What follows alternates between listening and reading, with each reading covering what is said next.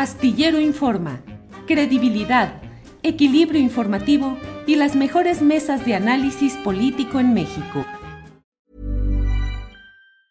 Hey, it's Ryan Reynolds and I'm here with Keith, co-star of my upcoming film If, only in theaters May 17th. Do you want to tell people the big news?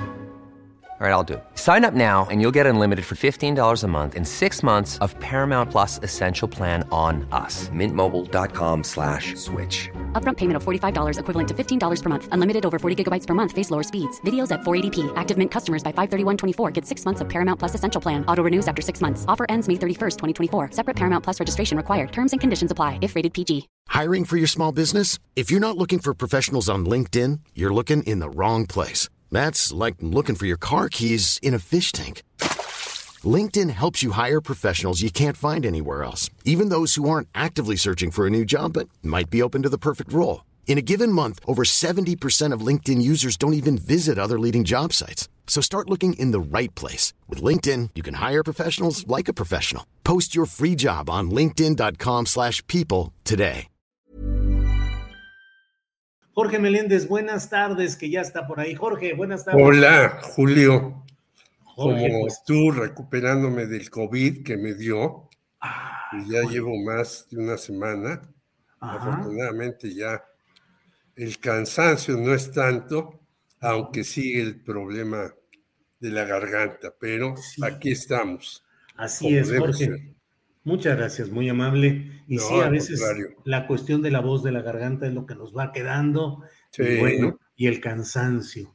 sí, Jorge, sí, antes de entrar en materia de algunas eh, preguntas relacionadas con otros temas, pero antes de, de entrar en eso, eh, ¿qué opinas de la circunstancia del fallecimiento de Luis Echeverría, el juicio histórico sobre su obra y qué opinas de todo ello, Jorge Meléndez? Híjole, fíjate que me han eh, causado sorpresa, por ejemplo, leer un artículo de Raúl Trejo del Arbre, que casi, casi hace un elogio de Luis Echeverría. Y dice, Luis Echeverría fue muy bueno porque le dio dinero a las universidades, amplió este tipo de cuestiones, el Infonavit, una serie de cuestiones. No es cierto que derrochó el dinero, sino el dinero se gastó en cosas importantes en México y demás. El malo de la película es Andrés Manuel López Obrador, que no ha hecho nada por las universidades, ha atacado, ya sabemos, al CIDE y a los investigadores. Híjole, dije, ah, caray, pero eh, yo diría, bueno, el señor Luis Echeverría, pues todos los recordamos, independientemente de, que mandó un avión para que llegara Doña Tencha Allende y de que tuvo relaciones con los chinos y bla, bla, bla, bla, bla. Todos lo recordamos por varias cuestiones. Y una que quisiera destacar, que se ha dicho poco, es que el señor fue agente de la CIA, Litempo 8, Ujú. y, y el Litempo 7 era el señor Gustavo Díaz Ordaz, y el Litempo 9 era Fernando Gutiérrez Barrios. Bueno, ya con eso, lo de el 2 de octubre, lo del 10 de junio, lo del golpe a Excelsior, que por ahí dice el señor Rafael Cardona también, que no fue él el causante del golpe Excelsior, sino que fue casi, casi Julio Scherer por no aceptar el dinero que le daban desde la presidencia de la República y que en realidad los que indujeron el golpe Excelsior fueron los empresarios. Y ya sabemos que después el señor Julio Scherer se reunía con empresarios en algunos lugares y demás, pero eh, lo que me muestra que estamos en un sexenio que yo consideré pues nefasto para el país, porque aparte de lo que ya se sabe de 68, de 71, del golpe Excelsior, del ITEMPO, pues hubo una guerra sucia tremenda, ¿no? Y hubo personajes que estuvieron en el campo militar número uno, detenidos por participar en el movimiento estudiantil y por otras cosas. Entonces, a mí me parece que el señor Luis Echeverría, que era muy hábil para las relaciones públicas y para utilizar el presupuesto para su beneficio, pues si bien llevó a cabo algunas cuestiones, es un hombre nefasto en la historia de México, porque en efecto, recordemos que él empezó con la famosa apertura democrática. Yo salí de México eh, porque el Partido Comunista me dijeron que ya no fuera a visitar a Pablo Gómez y que fuera a la Unión Soviética. Estuve por allá como nueve meses y cuando vino la apertura democrática de Echeverría regresé, pero no, el señor es un hombre que se entrometió en donde pudo, sí. utilizó a quien eh, pensaba menos en hacer las cosas. Recordemos que el señor José Murat, y eso algo que tampoco he visto en muchos lugares, lo llevó a la Universidad Nicolaeta de Morelia, Michoacán, y guardó un minuto de silencio por los claro. Eh, estudiantes asesinados. Y ahí el señor Díaz Ordaz dijo que lo iba a quitar de candidato, porque cómo andaba haciendo eso de guardar un minuto de silencio. Pero en esto lo embarcó y a mí me parece que es un real peligro para México este señor José Murat, que después hizo la famosa iniciativa México con el señor Enrique Peña Nieto. El Pacto por México. Al PRD, al PRI, al PAN, etcétera, etcétera. Así pues, me parece que Echeverría fue un presidente que pudo tener algunos verdaderos aciertos quizás, la fundación de la Universidad Autónoma Metropolitana Xochimilco, el Colegio de Bachilleres, el Infonavit y todo eso, sí. pero que fue un represor y un señor que se decía de izquierda, sí, pero estaba muy ligado a Estados Unidos como agente de la CIA Litempo 8, nadie se lo quita. Gracias, Jorge. Bienvenido, Salvador Frausto. Buenas tardes. Buenas tardes, Jorge. Eh, Julio, buenas tardes, Julio. Buenas tardes, Jorge. Pues aquí andamos listos para la conversación. Gracias, Salvador. ¿Qué opinas de, digo, no solo del fallecimiento en sí de Luis Echeverría Álvarez, sino del juicio histórico que comienza a eh, extenderse respecto a lo que fue su administración? ¿Qué opinas, Salvador Frausto? Sí, bueno, pues eh, dominan los, decimos cuando fallece alguien eh, quizá por decencia, que hay claroscuros, ¿no? yo creo que dominan los, en el juicio histórico sobre Luis Echeverría, eh, los oscuros sobre los, los claros del expresidente Luis Echeverría, eh, debido a, pues, a, sellos muy fuertes, muy lamentables de la historia política de nuestro país, que tienen que ver con los hechos del, del 68, el halconazo del 71, su participación en la, en la llamada Guerra Sucia, es decir, eran los eh, momentos en aquellos años, en los años 70, eh, de una represión muy fuerte contra las movilizaciones que pedían apertura política en nuestro país, mayor participación de los jóvenes, que la oposición tuviera un, eh, un lugar con mayores oportunidades para competir por los cargos públicos en una época dominada absolutamente por, el PRI y que, como bien dice Jorge, empezó a haber algunos visos de, reformas eh, democráticas después de estas represiones que mencionamos hace un, hace un momento. Entonces, Luis Echeverría, pues sí será, no fue juzgado por la justicia, pero sí por la historia. Su recuerdo estará ligado siempre a estas masacres, a la represión y eh, y también pues como el inicio de algunos rasgos de apertura democrática en el que pudieran participar los jóvenes y las eh, oposiciones en nuestro país. Em, yo recuerdo haber estado eh, hace algunos años en el eh, sepelio de la esposa de Luis Echeverría, de Esther Zuno Arce, em, como reportero, y haber escuchado una broma entre él y el expresidente José López Portillo, que estaban bromeando sobre sus libros. y decía, tenemos muchos libros azules, le decía Luis Echeverría a López Portillo, eh, y me hacen falta libros café. Desde, se refería a, que eh, había un sector de la biblioteca que tenía muchos libros con, que dominaba el azul y necesitaba otras, no importa de qué fueran los libros, sino que fueran de color café. Y el, otro expresidente eh, también conoce, que también era famoso por tener biblioteca, una biblioteca vasta y ser gustoso por la lectura. Le dice, yo tengo, a mí me sobran los libros cafés, te voy a regalar tres o cuatro metros, ¿cuántos necesitas para tu biblioteca? Eran dos eh, personas en el, eh, fuera del poder, eh, bromeando sobre asuntos pues menores, en los cuales pues ya estaban, pero también libres de cualquier tipo de persecución, libres de cualquier tipo de, de justicia que los pudiera alcanzar, como siempre ha sido en el caso de los expresidentes en nuestro país.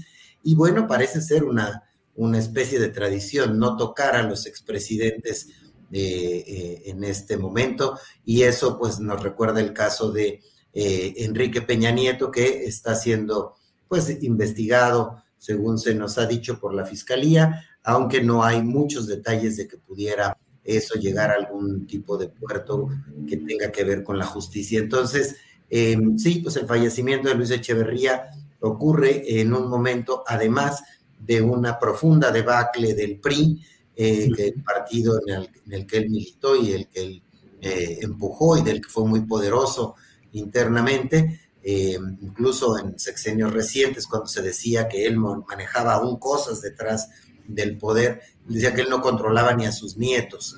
Em, ciertamente en los últimos años eh, es muy probable que no controlara, controlara a sus nietos ni a sus bisnietos, pero sí fue un hombre de mucho poder dentro del PRI, que eh, en estos momentos vemos como si pierden las elecciones del próximo año, pues quedarán con prácticamente nada para, eh, de poderes en las gubernaturas, salvo las que tienen en, eh, ganaron en coalición en Aguascalientes y en Durango este año, tendrían muchos problemas para enfrentar el 2020 24. Entonces, eh, solo redondearía eso, que ocurre la muerte de Luis Echeverría a los 100 años de edad, en el ocaso también del de, PRI, que no se ve por dónde pueda moverse para recuperarse después de haber controlado el poder político en nuestro país tantos años, Julio.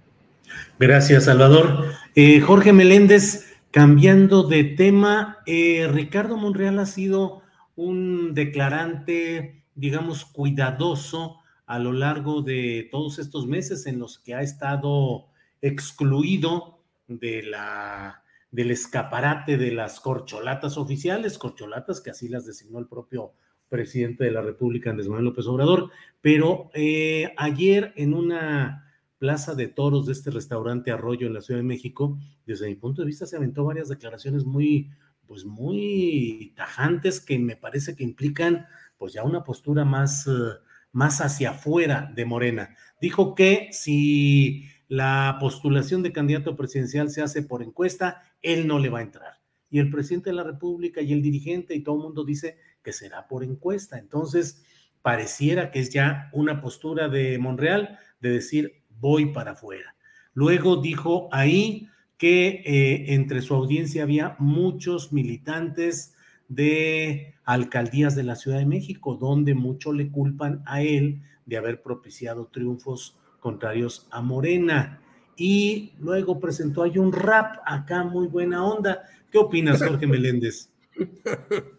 No, pues este, yo creo que lo del rap es lo que va a pasar en su historia, porque no creo que por más declaraciones fuertes que haga y por más que diga esto, aquello y lo demás, tenga alguna posibilidad real. Yo creo que él está jugando a estirar la liga lo más que puede, hasta donde es posible, incluso para ver si puede llegar a ser candidato a la Ciudad de México, pero ya vimos cómo, lo señalas bien, él impulsó a esta señora Sandra Cuevas, que ha sido no un desastre, sino realmente una señora que a cada rato mete la pata, hace tontería y media, y eso se lo cobran a este señor Monreal, aunque no quiera, porque él fue claramente el impulsor. Luego tiene a este señor Pedro Aces, que pues no la hace muy bien, porque ni siquiera tiene el registro de su eh, importante agrupación de trabajadores y tiene a otros como Néstor Núñez y demás. Bueno, yo no veo ahí alguien que tenga una importancia real, seria, a fondo dentro del morenismo y obviamente que pues eh, la bronca con López Obrador sigue y obviamente él eh, intenta estirar la liga lo más que puede, es decir, obviamente las encuestas para mí no son, hay que hacer, ya lo ha dicho mucho tiempo atrás, una votación incluso con personas fuera de Morena para ver quién llega, etcétera, etcétera. Pues es eh, la idea de un personaje que está metido en una agrupación en donde ya sabemos quién es el que decide y cómo decide, quizás ahora un poco eh, en dificultades entre Adán Augusto, Claudia Sheinbaum y el propio Marcelo Ebrard, bueno, pero él irá a Estados Unidos este, en estas horas. Quizás eso apuntarle a Marcelo, quizás no, no lo sabemos, pero ahí el que decide es el señor López Obrador y será encuesta, será eh, lo que a él le plazca, pero las cosas van adelante. Porque además del otro lado, bueno, el, señor eh, Basabe y otros han dicho, qué horror, la oposición no tiene ni programa, ni candidato, ni organización. Ya surgió otra nueva donde está el señor Emilio Álvarez y Casa, que pierda de todas, todas, y quieren hacer una... Eh... It's that time of the year. Your vacation is coming up. You can already hear the beach waves, feel the warm breeze, relax, and think about work. You really, really want it all to work out while you're away. Monday.com gives you and the team that peace of mind. When all work is on one platform and everyone's in sync, things just flow wherever you are. Tap the banner to go to Monday.com. Hiring for your small business? If you're not looking for professionals on LinkedIn, you're looking in the wrong place. That's like looking for your car keys in a fish tank.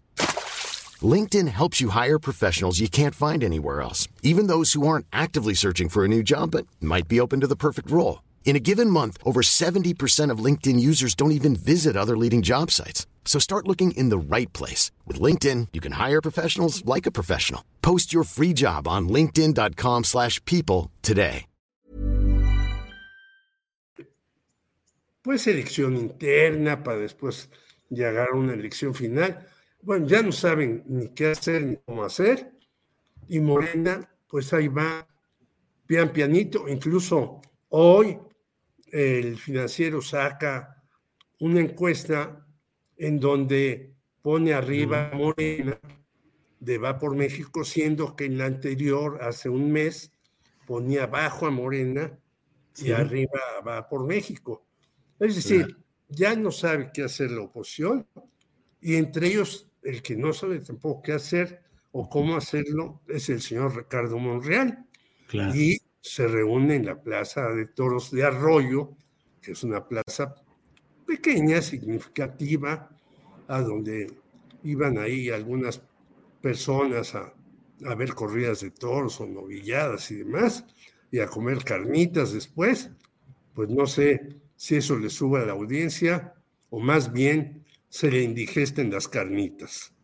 Órale, Jorge Meléndez, gracias. Eh, Salvador Frausto, ¿qué opinas de este lance dominical de Ricardo Monreal? Si es por encuesta, no voy a inscribirme, dice.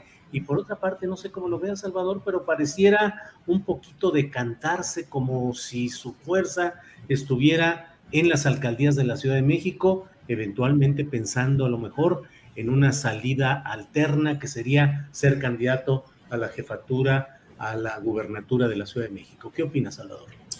Sí, primero debo decir, Julio, que, me gustó el rap de Monreal. Está divertido. este, fíjate, es que casi siempre vemos a políticos cuando empiezan las campañas haciendo este tipo de cosas que seguro les, les aconsejan sus, sus asesores y no, no me parece mal, a diferencia de, de, otros lances de otros políticos que buscan entrar a la chunga y a la cosa divertida, eh, no salió mal, me parece divertido.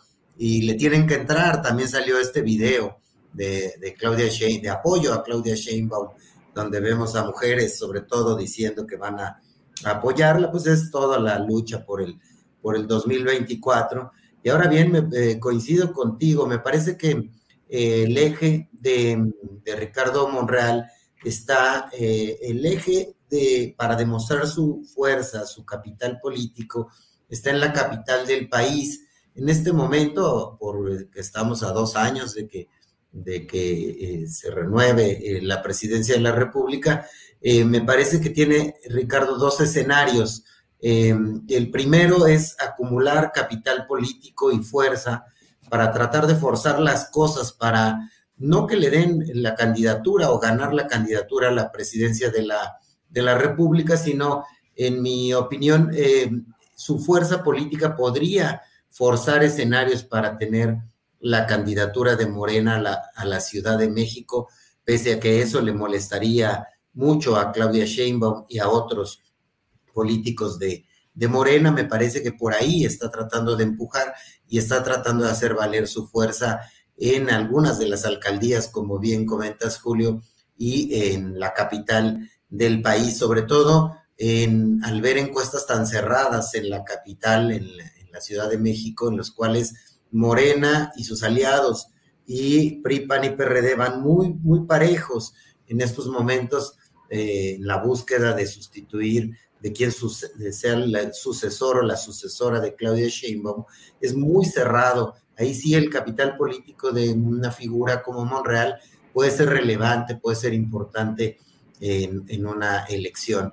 Ese es un escenario. El otro escenario es que el mismo en cuanto a acumular em, capital político eh, de aquí a, a, un año más o menos en que empiecen a definirse las candidaturas y si no hay espacio en Morena, pues lo vemos eh, moviéndose a ofrecer su capital político a la oposición en general, pero sobre todo tendría importancia en la capital, en la capital del país, eh, ya sea una candidatura directamente o apoyando a candidatos de la oposición.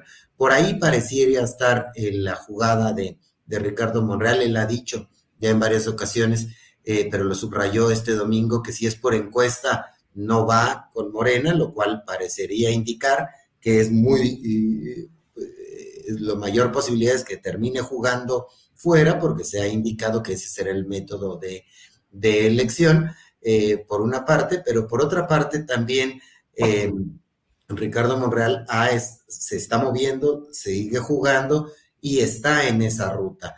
Eh, a nosotros nos, en Milenio, esta noche a las ocho y media de la noche saldrá en Milenio Televisión una conversación que tuvimos con él, varios conductores de televisión y varios periodistas de Milenio en Café Milenio, eh, y en el que se exploran estas posibilidades de Ricardo Monreal y en la que nos platica pues sus, aspiraciones y cómo él considera eh, que aunque es crítico del presidente, no es un traidor y que eh, sigue jugando dentro de Morena, pero que lo mismo que no eh, aceptará el método de encuestas, salvo que le garanticen que va a ser algo pues muy, muy, muy a la buena, ¿no? pero en su experiencia, pues él ha dicho también en esta conversación que tuvo con los periodistas de Milenio, pero que también lo ha dicho en otras ocasiones, que eh, no confía en las encuestas. Entonces, le veo esos escenarios a, a Ricardo Monreal, Julio.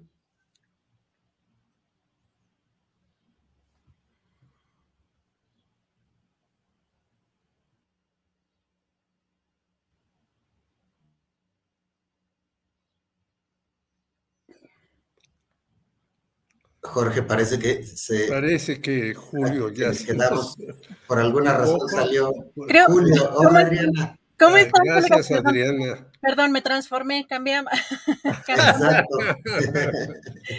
¿Cómo están, queridos colegas? Yo creo que tuvo, ya saben que estamos aquí en estos temas con internet. Algo le debe haber pasado. el viernes a mí se me apagó dos veces la computadora. Pero bueno, seguimos con nuestro querido colega Jorge Meléndez. Gracias, eh, Adriana. Gracias a ustedes. Y pues vamos a platicar, si les parece muy bien, todo lo que está pasando de, en este tema de Alito Moreno, Alejandro Moreno, el PRI, cómo le fue en esta gira, fue exitosa su gira eh, por Europa, eh, pues aquí con, este, con esta complicación que tuvo en el Instituto Nacional de Migración, este tuit que además tuvieron que, lo dio a conocer eh, el gobierno de la República y lo tuvieron que bajar. ¿Cómo ves todo este tema, Jorge? Primero, yo veo que le faltó llevar su silla a Lito Moreno como a Silvano Aureoles, que llevaba su silla y se sentaba a esperar que lo recibieran por aquí y por allá. Pero lo que sí me parece muy grave es que la presidencia de la República haya cometido el error de dar a conocer que lo van a tratar de investigar al señor Alejandro Moreno Alito. Creo que fue una torpeza terrible de la presidencia de la República. Y me parece que este señor, pues no tiene salvación ni adentro ni afuera del PRI, porque cuando andaba de parranda en el extranjero, más de 20 expresidentes del PRI pedían que lo removieran. Regresa, eh, vuelve a las andadas y no baja el tono de sus correligionarios de que le dicen ya, mejor quédate callado, renuncia, vamos a tratar de recrear esto. Y esto también está perjudicando al PRI en el Estado de México, en donde yo pensé que Alfredo del Mazo Maza estaría más ecuánime, pues no, está muy echado para adelante junto con Peña Nieto y sí quieren defender la elección del Estado de México, pero yo creo que tienen muy pocas posibilidades de eso. Por lo tanto, creo que Alito ya es un cartucho ultra quemado, que ya tiene que salirse él o sacarlo. Y por el otro lado, creo que lo que hay que empezar a investigar realmente es cómo está el caso del Estado de México, en donde hoy Bernardo Barranco, que ha sido consejero electoral, dice que pues se están apresurando por tratar de amarrar las elecciones por parte del PRI y ganar ahí. Gracias, querido Jorge. Salvador Frausto, ¿cómo ves tú este tema? Que pues cuánto aguantará o se seguirá aferrando. Eh, hay entrevistas de pronto como un poco fuertes que ha dado eh, Alejandro Moreno, donde dice que pues primero muerto antes de que, de que lo quiten o de, o de que se baje de, esta situación. ¿Cómo estás? Eh, ¿Cómo ves esta situación con Alejandro Moreno, Salvador? Sí, fíjate, Adriana, coincido con Jorge estrictamente en el término, es un cartucho quemado Alito Moreno, ya no sirve para los intereses del, PRI, eh, le suma negativos, no le aporta eh, algo a los, eh, al partido, tiene en contra a muchos exgobernadores, a muchos expresidentes del partido, a muchos militantes, tiene, pesan sobre él em, investigaciones sobre corrupción, sobre lavado de dinero, em, es decir, eh, ¿qué es el valor político actual de Alito Moreno? Em, sin duda, es un error de la presidencia de la República haber puesto ese, ese tuit en el cual, eh, pues, em, anuncian que hay investigaciones sobre, sobre Alito Moreno, porque además no le corresponde a la presidencia de la República, es una tarea de la Fiscalía General de la República y ahí hay un, error eh, grave político y de comunicación por parte de la presidencia de la República, pero por otra parte no le aporta mm, nada al, PRI. Eh, para el Estado de México, seguramente quien resulte candidata o candidato del PRI y, de, o de la alianza eh, buscarán marcarle distancia porque no representa un apoyo, no tiene seguidores reales, no tiene eh, bases que lo, que, lo, que lo apoyen más que el Consejo Político del PRI, que él los puso y que ahí está y que es su escudo para que no lo, lo saquen de, de, la presidencia del partido. Y también en Coahuila, en Coahuila yo me imagino que el gobernador Riquelme no lo querrá ver, no lo querrá ver en su estado apoyando a su candidato, al que pongan, porque no le va a sumar puntos. Entonces, Alito Moreno es un estorbo para por todos lados. Eh, supongo que al PAN tampoco le gustará eh, a Marco Cortés tener de aliado a alguien investigado por corrupción, por lavado de dinero, que no lo quieren los expresidentes de su partido, que no lo quieren los exgobernadores de su partido. Es, es tremendo y lo mismo pasará en el caso del, del PRD. Supongo que Jesús Zambrano este, también buscará este, darle la vuelta, me imagino. Es decir, no, no suma eh, Alito Moreno en este momento y es un gran problema para un partido que está en una declive brutal y, en un, y de cara a dos elecciones que se antojan competidas en las cuales eh, pues podría eh, eh, dar la pelea por ganarle a Morena y a, y a sus aliados en esos dos bastiones, pero algo tienen que hacer con Alito Moreno, me parece, Adriana. Muchas gracias, Salvador. ¿Y qué les parece si entramos en la zona de postres? Ya estamos por acá para cerrar. Pueden hacer, ya saben, podemos seguir con otro tema, pueden hacer pues algún anuncio, eh, la hora del amigo, a ver, vamos a ver qué tenemos, querido Jorge. Pues eh, nosotros, nosotros hoy vamos a entrevistar largamente a Félix Hernández Gamundi, uno de los miembros del Comité del 68, justamente sobre el señor Luis Echeverría Álvarez, que, insisto, a mí me ha sorprendido, incluso un señor, Mauro Jiménez Lascano, a quien yo acusé desde 68 que hacía en la prensa una columna mientras él estaba en la presidencia de la República y que acusaba desde ahí, desde la, con la prensa, a muchos que estábamos en 68, de ser guerrilleros y no sé qué, este, hizo una revista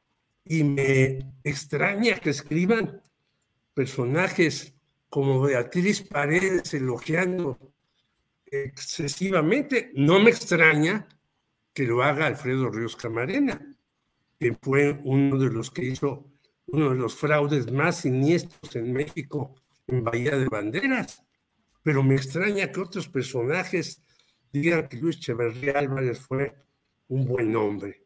Digo yo, pues ¿en qué país vivimos? Está bien que uno haya trabajado, yo he trabajado en algunos periódicos y me dice, y si me dijeran, tú defiendes al director, digo, de ninguna manera, pues yo trabajé ahí porque tenía que trabajar, pero yo no tengo nada por qué abogar por ese director. Al contrario, podría hasta dar eh, datos y razones de que hizo un papel infumable, ¿no? Yo empecé a trabajar en el periódico El Nacional, por ejemplo, del gobierno, por necesidad y por hambre, pero este, yo no avalaría a Fernando Garza, que fue director del Nacional, pero en fin, la vida se encuentra uno muchas sorpresas, como dice la canción, y una de las que me he encontrado ahora es que hay personajes que yo no esperaba que defendieran a Luis Echeverría y lo defienden ampliamente y por eso vamos a conversar con Félix Hernández Gamundi en la hora del amigo largamente sobre esto. Muchas gracias, Jorge. Salvador, ¿con qué te gustaría cerrar? ¿Cuál es tu postrecito? ¿Qué va a haber en Milenio? ¿Qué investigaciones? ¿Qué anuncios quieres hacer? Eh, eh, fíjate que a mí me gustaría subrayar lo que pasó el domingo en los púlpitos de las iglesias de nuestro país, es decir, sacerdotes y obispos. Desde, en el caso de Milenio, desplegamos en 23 estados a los corresponsales y en todos la famosa oración por la paz, eh, lo que tuvo en común es una crítica a la estrategia de seguridad del presidente López Obrador. Es decir, eh, en todos los sacerdotes, los obispos, los arzobispos de nuestro país, desde el púlpito de las iglesias, están pidiendo otra estrategia de seguridad para combatir al crimen. Hace unos días habíamos visto todo el activismo de la iglesia y que le había bajado un poquito de tono, sin embargo, eh, la exigencia está ahí y se está pidiendo, eh, se está pidiendo una acción política de un cambio de política eh, pública, de estrategia en la guerra o en la combate contra, contra la inseguridad y contra la delincuencia. Es decir, la iglesia actuando de manera política en todos los rincones y los espacios que tiene para hacerlo, no en un tono beligerante, fuerte, como llegó a hacerlo poquito después del asesinato lamentable de los sacerdotes jesuitas, pero sí eh, alzaron la voz y pusieron una postura. Eso me llama la atención porque me parece que va a seguir habiendo una jugada política de parte de la Iglesia para convencer, convencer a sus feligreses de que la situación en el país merece una, un, nuevo rumbo y una nueva estrategia. Hay que observarlo eso con mucho eh, cuidado, me parece, Adriana y Jorge. Muchas gracias, Salvador. Jorge, pues así cerramos esta mesa agradeciendo la oportunidad de escucharlos. A, Salvador, a la audiencia, muy gentil. Ya muchas gracias. Con ustedes. Un abrazo a todos. Gracias, Jorge. Abrazos, Salvador. Muchas gracias. Abrazos, Jorge. Abrazos, Adriana. Y muchos saludos para, para Julio y para la audiencia. Hasta pronto. Gracias a Salvador Frausto y a Jorge. En Sherwin Williams somos tu compa, tu pana, tu socio, pero sobre todo somos tu aliado, con más de 6.000 representantes para atenderte en tu idioma y beneficios para contratistas que encontrarás en aliadopro.com. En Sherwin Williams somos el aliado del PRO. Para que te enteres del próximo noticiero, suscríbete y dale follow en Apple, Spotify, Amazon Music, Google o donde sea que escuches podcast te invitamos a visitar nuestra página julioastillero.com.